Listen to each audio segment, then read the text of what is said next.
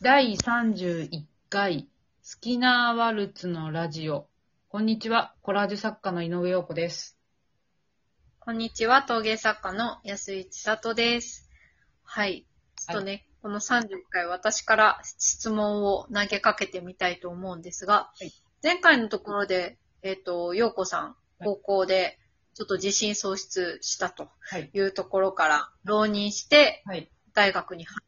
はい。あの、陽子さんがそこでこう自信を喪失した後に、はい今のようなはい。上陽子っていう感じの、自信を取り戻していったきっかけとか、はい。あと、なんていうのかな、本音を話してみたけれども、あんまりその友人って呼んでいいのかな、反応が、共感が得られなかったっていうことなんですけど、はい。本音で語り合える人間関係が築けたきっかけとか、はいどのあたりからっていうの聞きたいんですけどね、いいですか？はい。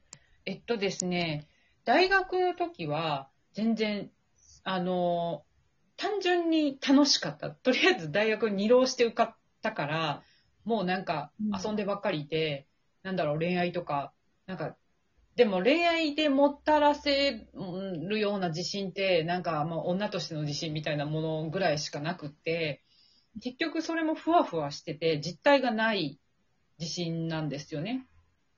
うん。で、全然、なんか遊んでばっかりで絵も描いてないし、どんな絵が描きたいのかもわからないし、あ、なんとなくまあ写真は好きだからずっと写真ばっかり撮ってたんですけど、なんかね、うん全然真面目に絵なんて描いてませんでした、制作は。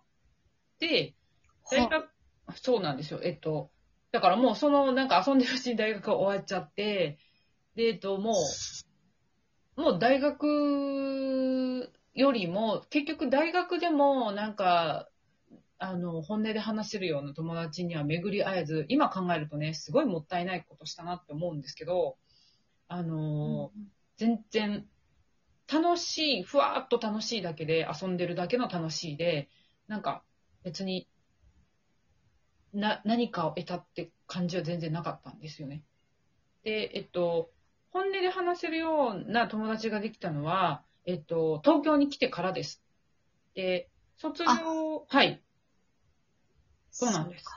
そうなんです。それで、えっ、と、2000年に、えっ、と、大学を卒業して、東京にすぐ来るんですけれども、あのーあ、なんとなくイラストレーターみたいな職業を目指してみようかなっていうふうに東京に来て思って、えっ、と、東京に来てから絵に真剣に向かい合い始めて、あ、自分はどういう絵を本当に描きたいんだろうっていうことを模索、そこで初めてするんですよ、私。うんうんうんうん。なんか、あの、まあ、その時はね、あの、美術モデルってアルバイトしてたんですけれども、あの、結局、大学の時に、なんか美大に行ったのに、全然自分はなんかこう、絵に向かい合ってなかったんですよね。なぜなら、切羽詰まってないから。はあ。生活がかかってないわけじゃん。なんか親に学費全部出してもらって、なんとなくなんかその、あの美大生ってなんかかっこいいみたいな理由だけで大学に行ったから、あの、絵が描きたくて行ったんじゃなくて美大生になりたかったから美大に行っただけであって、なんだろそう。う。うん、まあまあ、あのデッサンとかやってたからね、なんかそれなりに絵は描いてたんだけれども、全然なんか真面目に描いてないし、結局、本当に自分はどういう絵を描きたいんだろうとか、どういう仕事をしたいんだろうとか、どういう人間になりたいんだろうっていうことを真剣に東京に来てから向かい合って、そっからですね、その本音でそういうことを話し合える友達ができたの。うーん。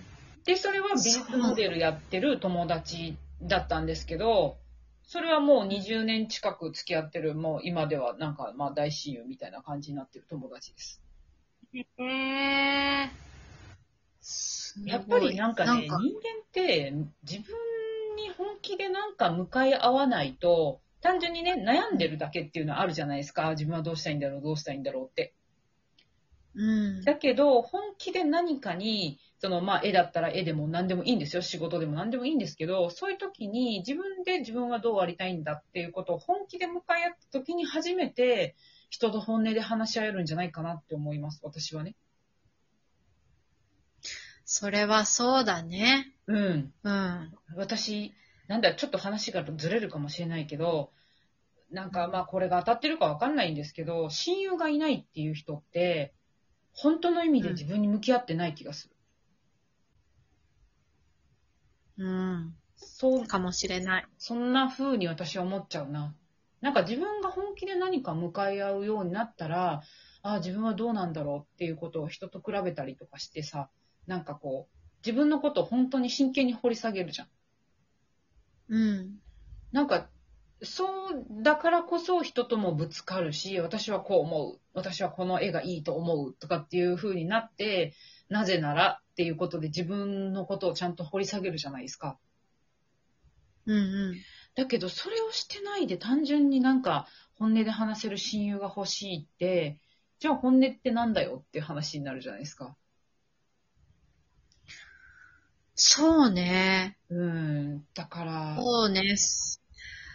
親友がいないってよく悩んでる人って多うん分本当に自分と向き合ってるのかなって私はちょっと、なんか、うん。なんかそのことに悩むんだったらそのことに悩んでる友達と話すべきだろうなって思う。親友がいない人同士でなんで親友いないんでしょうねっていう、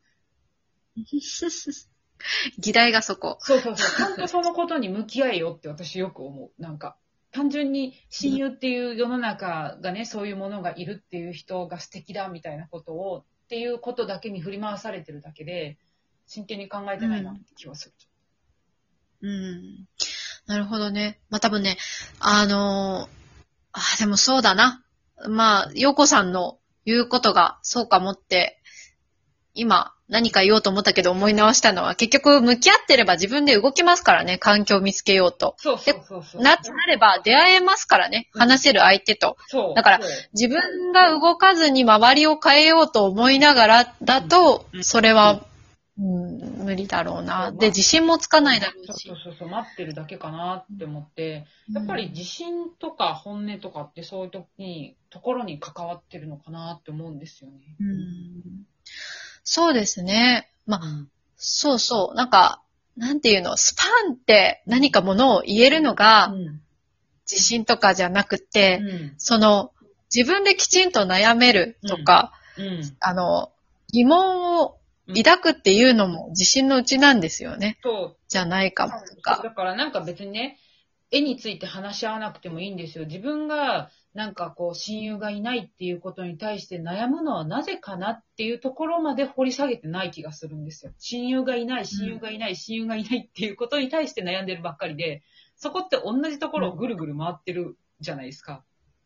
そうね。うんなんか古城のボートっていうかね、そうそうそう。ずーっと水面の上を撫でてるような。親友が必要だって思う自分は何なんだろうとか、なんかそこ掘り下げればいいのになって思うんですけど、なんかその事実だけになんか囚われてる感じがちょっとするんだよな。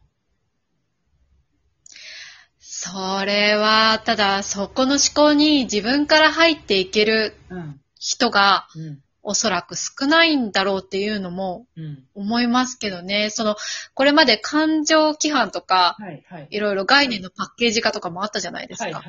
まあ、そういうものに、えーっと、慣れてしまっている、うんうん。飼いならされているというかね、うん。っていう状態だと、うん。どこにどう疑問を抱けばいいのかうん。っていうところからう。もうんわからないっていう人が、うん。そう。その、親友でもいいなし、好きなものでもいいし、なんかその、うんな、なんか悩んでる人って、なんか、例えば、まあ、さっきの親友でもいいし、それが仮に恋人でもいいわけですよ。恋人でもいいし、自分が好きなものが見つけられないくて悩んでる人っているじゃないですか。うん。でもそれって、なんでそんなところに自分が悩まされなきゃいけないんだろうっていう方向性に掘り下げればいいのになって私は思うんですよ。そうね。うん。それ面白いですよね。そっちに持っていくとね。だってそっちに持っていったら、自分が何に価値を置いてるかとかさ、わかるじゃないですか。うん。なんか、でも結局恋人がいないとか親友がいないとか、なんかその、うん自分が好きなものがないっていうことに悩むっていうのは、なんかそういうものがなきゃいけないって思い込まされてるわけじゃないですか。うん。じゃあそれはそう誰がだと作ったんだっていうか。うん。うん。まあ、あの、ちなみに恋人がいないっていうことで悩むのは、ロマンチックラブイデオロギーっていうものが世の中にあるんですけど、そこから来てる。恋それちゃんとね、学術的なやつなんですよ。ラブ、ロマンチックラブエネル、えーイデオロギーって、えっと、この前もちょっと言ったけど、150年ぐらい前に作られた規範なんですよ。うんうんうん。西洋からもたらされたやつね。ねえ、あの、近いことをこの間、うんそう、あの、友達のね、お母さんとも話してたりしたんですけどね、うんあの、テレビドラマとかで、はい。まあ、恋愛ものでも、はい。夫婦関係とかでも、うん。こういうのが理想的な夫婦っていうのが。描かれてると、うん。そうじゃない自分っていう、すごい表面的な、あの今日何の服着てくレベルの話だと思うんですけど、うん実際のところ。うん。そう。並べてみたらね。うんなんだけど、うん、すごくそこに価値があって、そうそうそう。大事で終わるべきみたいなイメージをね。そう。うん、まあ、知らない国間に。を上げてとかされてたら、もうその中にいるから、自分が恋人がいない、夫婦とうまくやれない、友達がいない、やりたいことがないっていうことに全部巻き込まれちゃうんだろうなと思って。ああ、自信がないって思わされてるのかもしれないね。そしたら。だってコンプレックスってさ、他人によってもたらされるものじゃん。自分とかさ、し自分一人で無人島にいたらコンプレックスそんな感じないでしょ。動物に感じることがあっても。も う動物好きってむしろ思っちゃうかもしれないけど。ウケる、そうですね。うん、そうだ、そうだ。そこまで行くとね、うん。だよねって思いますよね。がいて初めて感じるものだし、社会の規範があって初めてもたらされるものだから、自信がないって多分そういうことなんだろうなと思うんですけどね。うんこんな話おを、していい時間ですね。いい時間なので、また次に持ち込みましょう。はい。はい、ありがとうございました。ありがとうございます。